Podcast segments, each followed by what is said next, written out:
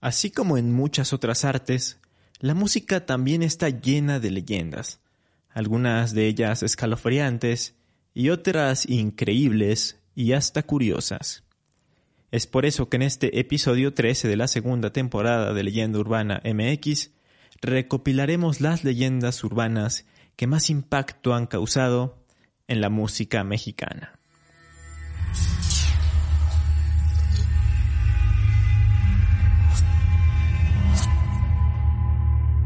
Esto es Leyenda Urbana MX con Ismael Méndez.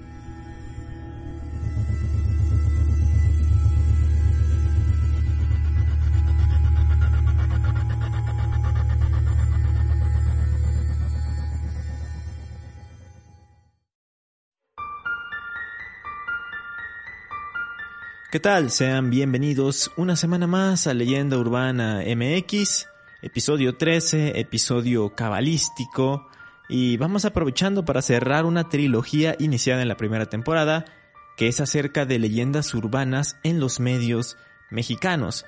Ya hubo un episodio dedicado a la televisión, otro dedicado al cine, y en esta ocasión, como ya lo vieron en el título y en la introducción, vamos a hablar de la música, leyendas urbanas en la música mexicana. Pero antes de arrancar, quiero recordarles que me pueden seguir en redes sociales, Leyenda Urbana MX, tanto en Facebook como en Instagram. Ahí doy adelantos y otras noticias relacionadas con el podcast y con el canal de YouTube, además de que también se publican clips de las historias que voy contando en los episodios. Y ahora sí, vámonos de lleno con el tema de la semana. En esta ocasión no voy a hablar de la historia de la música como tal, no voy a dar un contexto histórico como suelo hacerlo en todos los episodios, pero sí me gustaría destacar que hubo una época en la que el auge de la música mexicana era muy grande.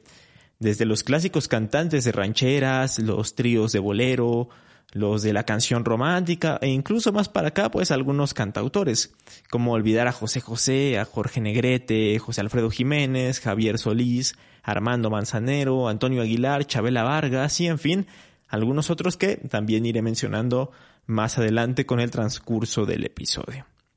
En la actualidad ya no tienen el mismo impacto. Es obvio y lógico, con la globalización y los nuevos medios tenemos acceso a música de todo el mundo, a un montón de géneros, así que ya no es tan común que haya un número tan grande de estrellas musicales nacionales como sí pasaba en el siglo pasado, aunque con esto no quiero decir que no las haya. De hecho, eh, pues ya los voy a balconear. Según las estadísticas de Spotify, lo que más escuchan ustedes que siguen el podcast es eh, Bad Bunny, Maluma y por ahí también aparece ya en un segundo plano eh, Luis Miguel y Cristian Nodal.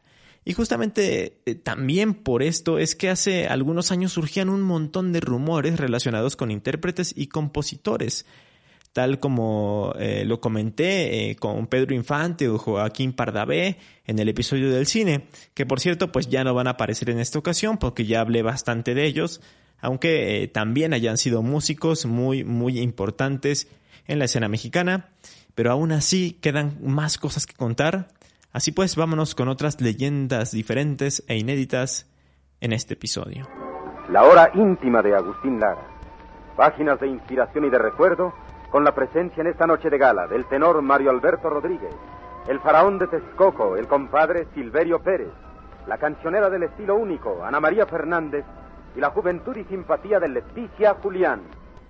Eso que acabamos de escuchar fue la rúbrica de entrada de la hora íntima, que era el programa de radio que tenía Agustín Lara por allá de los años 30. Y seleccioné este audio justamente porque la primera leyenda de la que vamos a hablar hoy tiene como protagonista al gran Flaco de Oro.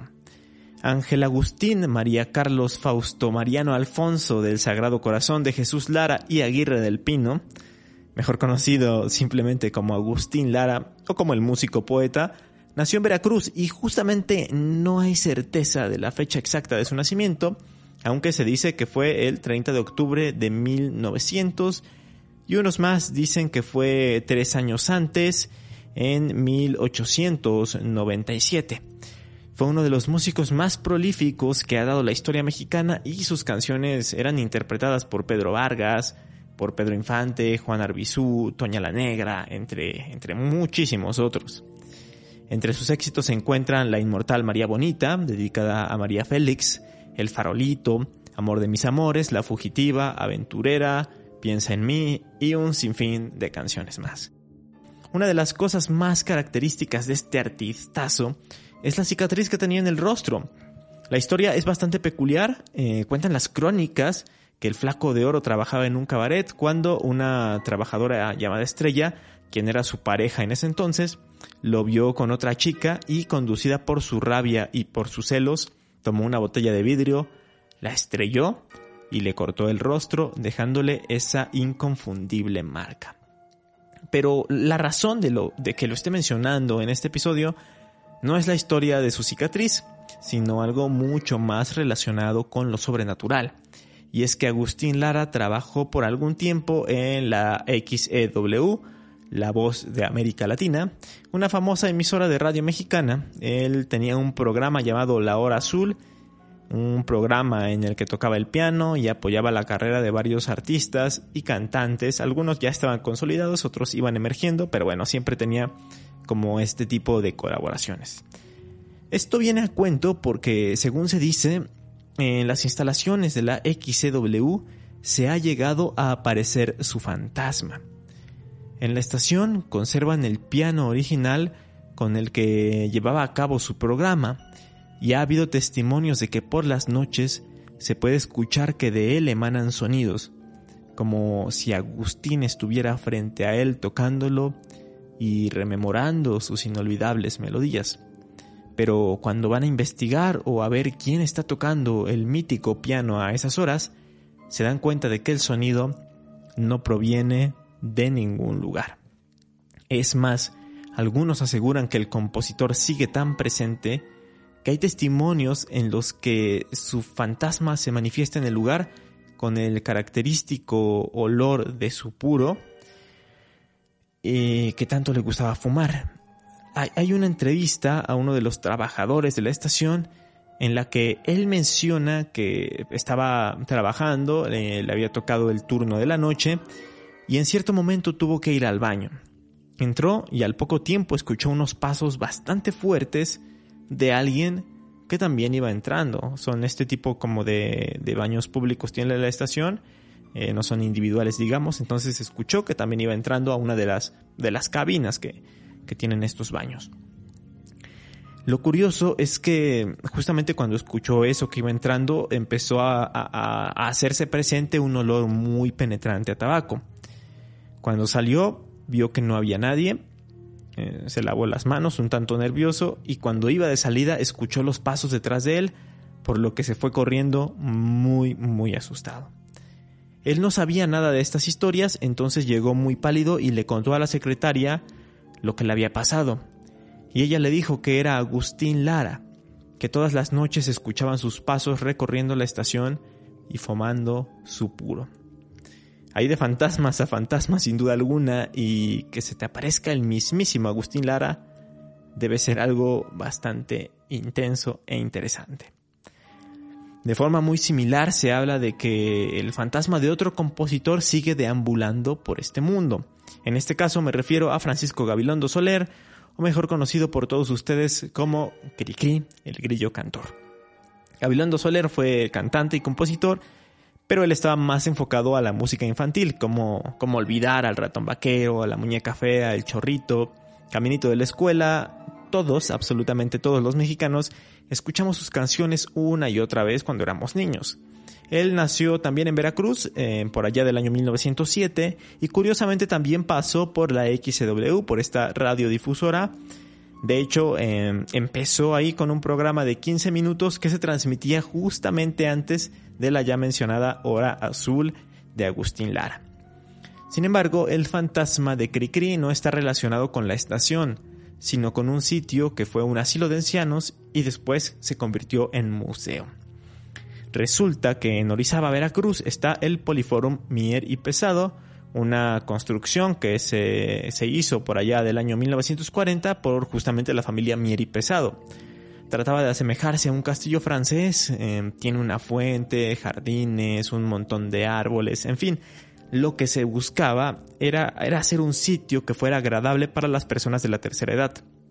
aunque pues años después fueron cambiando sus funciones y en la actualidad es un conjunto de salones para realizar eventos. Pero además de esto, alberga al Museo Francisco Gabilondo Soler, dedicado al trascendental músico y compositor. En él hay partituras originales de sus canciones, hay figuras que representan a personajes de sus canciones y también existe eh, ahí un violín que llegó a utilizar y que llegó a tocar durante su vida. Sin embargo, hay personas que aseguran que, que al acercarse a estos objetos cuando están viendo la exposición, baja la temperatura, empiezan a sentir frío y hasta se les llega a erizar la piel. Trabajadores han llegado a comentar que se siente una energía bastante fuerte en el lugar, en sí en todo el edificio, porque es antiguo, pero principalmente en el espacio dedicado a nuestro grillo cantor favorito. Hay una foto tomada por un visitante en la que se enfoca al violín y en el reflejo del cristal que está protegiendo al instrumento se puede ver el reflejo de una especie de rostro bastante extraña, se podría decir que hasta perturbadora. Hasta en una ocasión fue Carlos Trejo, el cazafantasmas, entre comillas, a hacer un recorrido por la fama del lugar en cuanto a la actividad paranormal pero se lo tomó como muy fuera de seriedad. Eh, no sé muy bien cuándo se ha tomado eh, totalmente serio algo este señor, pero en esa ocasión sí fue creo que un Facebook Live y la verdad es que sí estaba como echando mucho relajo y la verdad no se veía como muy comprometido con lo que sucedía en ese lugar, sino más bien con todo lo que se encontraba nada más como, como curiosidad. En fin, yo creo que en este sitio sí aplicaría hacer la clásica pregunta, quién es ese que anda ahí. Para los interesados en el museo está en la calle Oriente 6, Colonia Centro, en la ciudad de Orizaba, Veracruz, que de hecho creo que no está muy lejos de la estación Oriesterio, en donde tengo mi sección de radio los viernes, así que pues un saludo a Arturo Sánchez y a toda la gente de por allá de esta ciudad veracruzana. Y bueno, vamos a seguir con otras leyendas. Cool fact a crocodile can't stick out its tongue. Also, you can get health insurance for a month or just under a year in some states. United Healthcare short term insurance plans, underwritten by Golden Rule Insurance Company, offer flexible, budget friendly coverage for you. Learn more at uh1.com. Many of us have those stubborn pounds that seem impossible to lose, no matter how good we eat or how hard we work out. My solution is PlushCare PlushCare is a leading telehealth provider with doctors who are there for you day and night to partner with you in your weight loss journey. They can prescribe FDA-approved weight loss medications like Wagovi and Zepbound for those who qualify. Plus, they accept most insurance plans. To get started, visit plushcare.com slash weight loss. That's plushcare.com slash weight loss. ¿Les parece si ahora contamos algo un poco más reciente? El 28 de agosto del 2016 murió Alberto Aguilera Valadez, conocido por su nombre artístico Juan Gabriel. Sin duda, este hombre también ha sido de los compositores mexicanos que, que ha dado la historia de los más grandes. Escribió alrededor de 1800 canciones, y no solo para él, sino también para otros grandes artistas. Su muerte causó muchísimo revuelo, mucho dolor entre sus seguidores y dejó un vacío en la música mexicana. Pero casi cuatro años después de este trágico suceso, en mayo de 2020, empezó a circular en redes sociales un video en el que sale un supuesto Juan Gabriel diciendo que tuvo que fingir su muerte. El señor del video ciertamente le da un aire al compositor michoacano, aunque se le ve mucho más viejo parece que hubiera, que hubiera envejecido 10 o 15 años en lugar de 4. Se le ve con menos pelo, casi calvo, con los cachetes más redondos, por no decir algo gordito. En su mensaje continúa diciendo que no aguantó más y tuvo que salir a dar la cara por todo lo que estaba pasando con el COVID. Y esto pues para dar un mensaje de aliento hacia todos los mexicanos. De inmediato, como no podía ser de otra forma, el video se volvió viral, causó muchísimo revuelo. Muchos decían que era un impostor al notar diferencias que pues sí eran notables, sobre todo en la forma de hablar, lo hacía muy corrido, cuando muchos dicen que Juan Gabriel hacía bastantes pausas. O en la forma de gesticular, que sí tiene ciertas diferencias. Pero aún así la cosa escaló tanto que Guillermo Pous, abogado de la familia de Juan Gabriel, tuvo que salir hacia los medios de comunicación a decir que el cantante pues no estaba vivo y que el hombre del video eh, eh, era falso, era no como tal un imitador. Eh, ahorita les platico porque en una entrevista para el programa radiofónico de Javier Poza, que, de hecho es un locutor al que admiro bastante, Ahí en esa entrevista, pues él explicó que todo se trataba de un material manipulado mediante una, una aplicación. Cito textualmente lo que él dijo. En realidad no es un imitador, es una aplicación en donde se utiliza el cuerpo y la voz de una persona y se le empalma la cara de otra. Logra sincronizar el audio que escuchas con lip sync, sin que sea real. Desconozco cuál fue el origen de esto. Ahí hubiera quedado el tema en que pues eh, se determinara que era una aplicación que alguien había grabado con esta app, con prácticamente como se podría decir un filtro, básicamente, y eh, pues hubiera tomado esta, esta identidad. Pero em, este mismo, eh, más bien antes de que saliera este video, no sé en qué fecha exactamente, pero Joaquín Muñoz, quien es el ex manager del cantante, había salido a decir públicamente que Juan Gabriel estaba vivo. Entonces, para muchos este video era la reafirmación de lo que había mencionado su manager tiempo atrás. Y hace bastante poco, habrá sido que, será, que me parece que fue hace un par de meses o en, enero o algo así, este mismo personaje, Joaquín Muñoz, eh, dio más declaraciones. Dijo que Juan Gabriel había estado celebrando su cumpleaños y que incluso está cuidando mucho su salud con todo esto de la pandemia causada por el coronavirus. Luego remató diciendo que el cantante está planeando reaparecer ante el público este año 2021. Y por si todo esto fuera poco, hace apenas unas semanas siguió insistiendo con el tema, para ahora decir que Juanga no se iba a aplicar la vacuna contra el coronavirus justamente y que según había pedido a él que, saliera a dar este mensaje y que a la par dijera que no se preocuparan, que sus fanáticos no tuvieran pues ningún tipo de preocupación porque él estaba bastante bien de salud. La pregunta aquí, o la pregunta que yo me hago más bien es, ¿por qué eh, sigue diciendo desde hace tiempo esto y, nadie lo saca de su idea de que está vivo?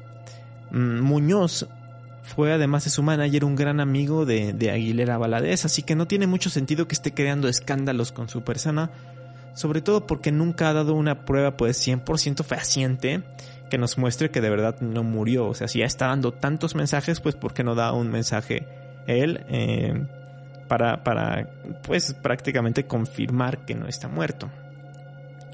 Porque cabe aclarar también que el video del Juan Gabriel Calvo y demacrado y lo que ha estado diciendo Muñoz no están relacionados. Lo que sí es que pues podría abrir, eh, podría haber acciones legales por parte de la familia, por parte del abogado de la familia, porque pues están haciendo mal manejo de su imagen. Aunque en el caso del video el mismo abogado salió a decir que, no podían hacer nada al respecto aún porque era de origen desconocido, o sea, no saben quién es la persona que está saliendo en ese video y que se está tomando la identidad de, de Juan Gabriel. No voy a meterme más en el caso porque eso tampoco es ventaneando, pero lo que sí me gustaría saber es si ustedes vieron el video y cuáles son sus teorías acerca de todo esto. Los leo aquí abajo en la caja de comentarios y a través de las redes sociales. Pero antes de pasar a otro tema, quiero comentar otra leyenda urbana que va por la misma línea de una supuesta muerte falsa. En este caso relacionada con la cantante de banda Jenny Rivera y con pruebas, tengo que aclararlo, pues un poco más absurdas. Ella falleció en el 2012 en un accidente aéreo que sufrió a bordo de su avión privado luego de haber dado un concierto en Monterrey. Sus seguidores lloraron enormemente su muerte pero años después se comenzó a sospechar que en realidad esto no había sucedido. Y es que por allá del año 2019 se hizo bastante popular un canal de YouTube dedicado a cocina llamado I Cook, You Cook, We'll Cook.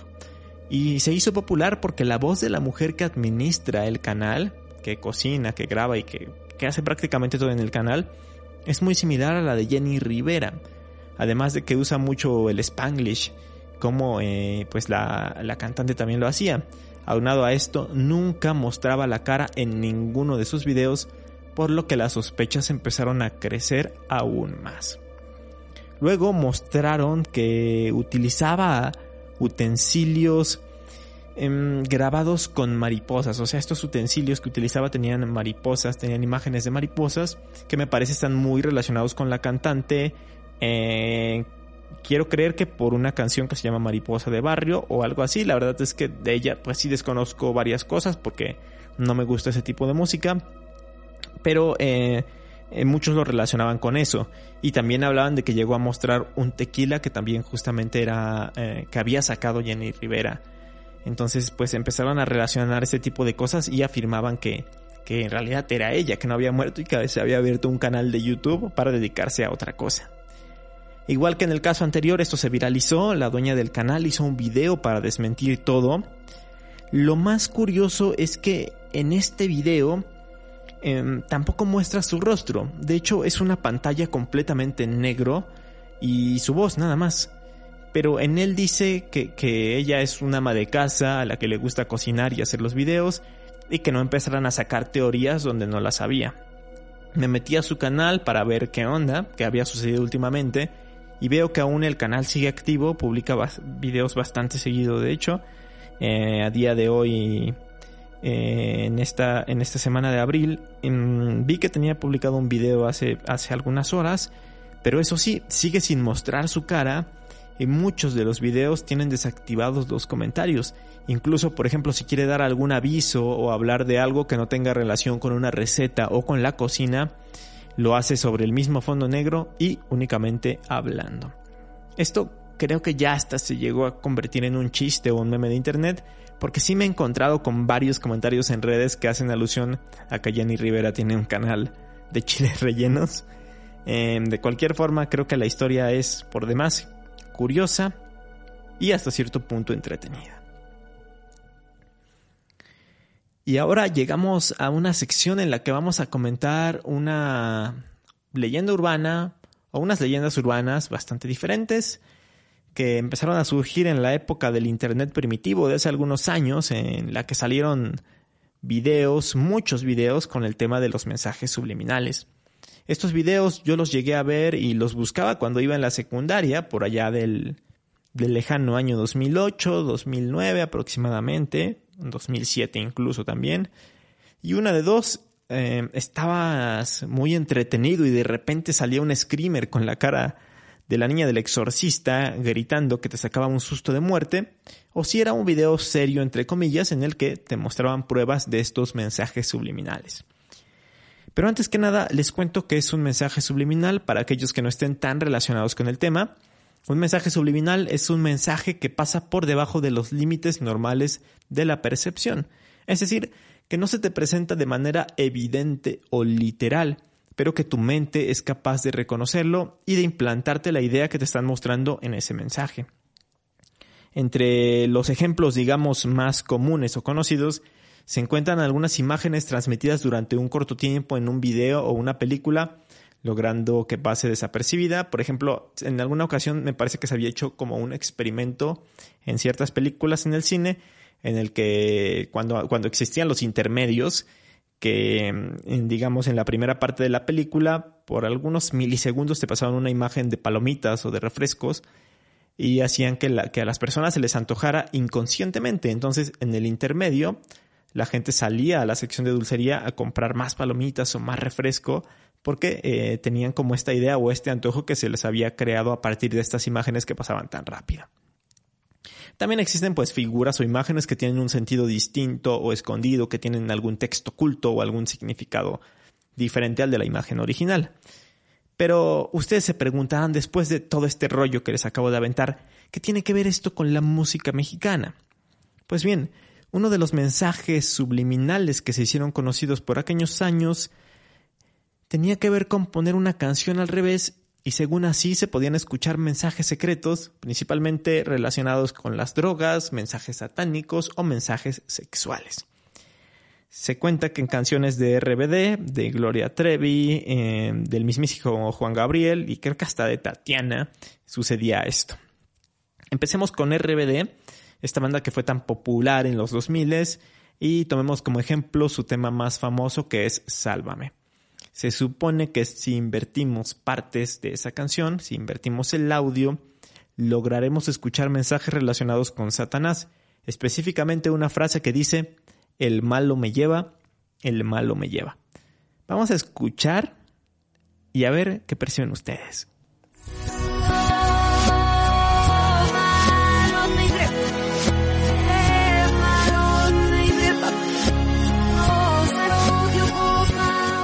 Aunque al inicio se escuchan otras frases como tu animal seré Satanás, eso es lo que dicen, la verdad es que esta parte suena mucho más evidente que las otras, por eso decidí ponerles este fragmento. A mí antes me daban un montón de miedo estas cosas por el hecho de cómo se escucha el audio de esta forma al invertirlo. Tiene un aura bastante extraña que a mí me, me causaba mucho miedo y me daba más miedo esto de cómo sonaba más que el, el tipo de los mensajes escritos, por ejemplo, de que se hablara de Satanás o este tipo de cosas. En el caso, en el caso de Gloria Trevi, el ejemplo más famoso viene en la canción Ya no. Aquí cada video que he visto en internet tiene una versión diferente. Algunos escuchan otras cosas, algunos tienen la percepción de otras frases, en fin. Em, este pedacito que les voy a poner, según se aprecia la siguiente frase, Satán, búscalo donde no te hagan sentar con él. Vamos a ver qué tal.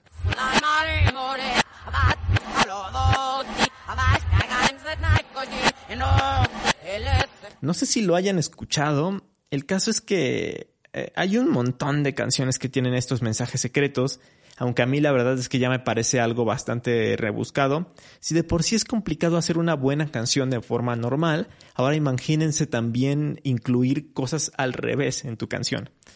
En una entrevista de hace ya bastantes años, miembros de Mago de Oz, que es una de mis bandas favoritas, mencionaron burlándose que alguien eh, pues había pasado mucho tiempo de su vida publicando fragmentos de sus canciones al revés en las que según se daban mensajes satánicos y el vocalista de ese entonces, José Andrea, dice que cuando él las ponía pues escuchaba como puros balbuceos porque pues, la canción estaba al revés, evidentemente.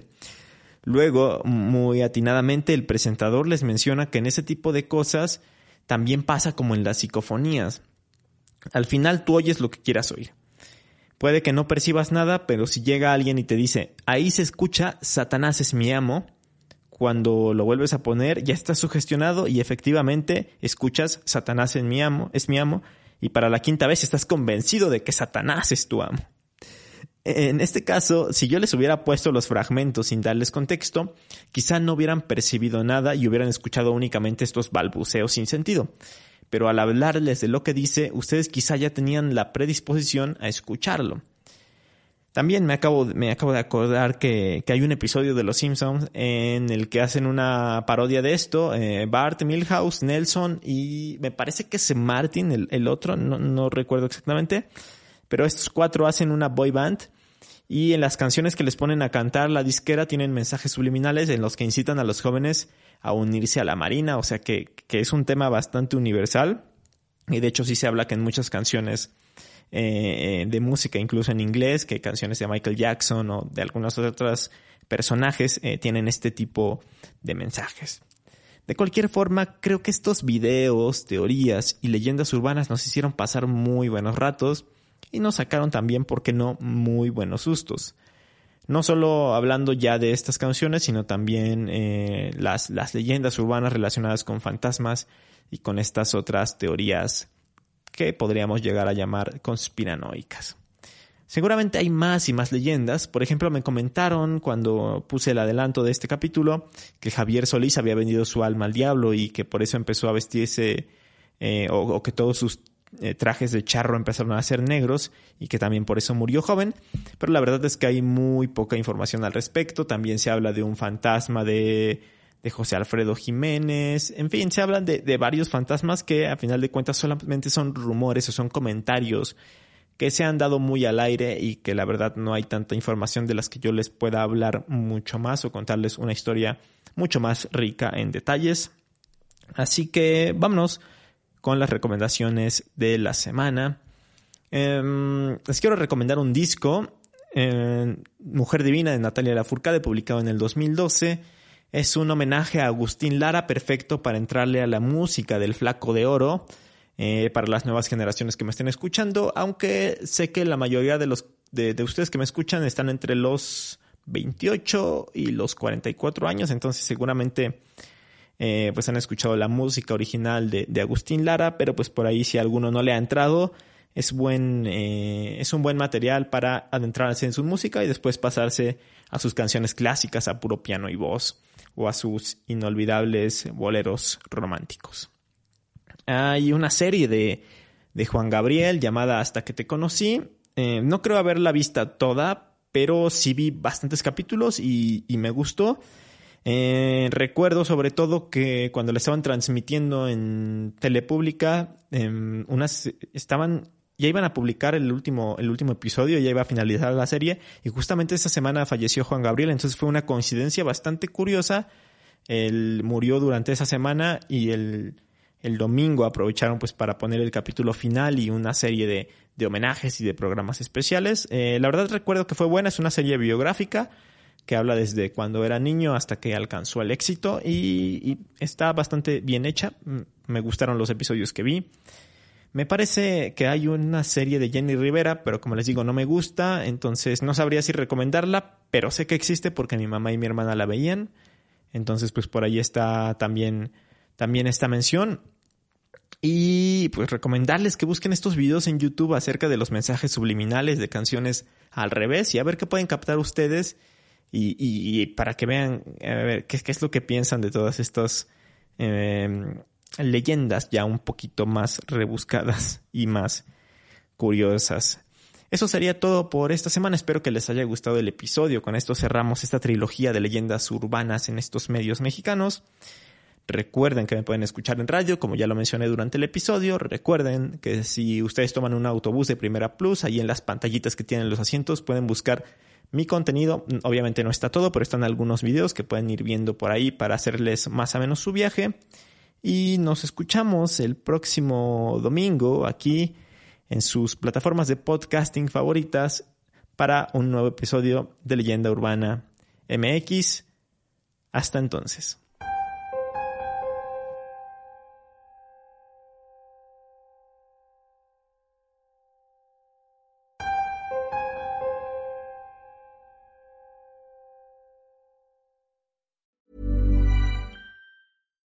Would you like to look five years younger? In a clinical study, people that had volume added with Juvederm Voluma XC in the cheeks perceived themselves as looking five years younger at six months after treatment. Look younger, feel like you. Add volume for lift and contour in the cheeks with Juvederm Voluma XC. Reverse signs of aging by adding volume to smooth laugh lines with Juvederm Volure XC. For important safety information and to find a licensed specialist, visit juvederm.com. That's J U V E D E R M.com. Not for people with severe allergic reactions, allergies to lidocaine, or the proteins used in Juvederm. Common side effects include injection site redness, swelling, pain, tenderness, firmness, lumps, bumps, bruising, discoloration, or itching. There's a risk of unintentional injection into a blood vessel, which can cause vision abnormalities, blindness, stroke, temporary scabs, or scarring. Talk to a licensed specialist to find out if it's right for you.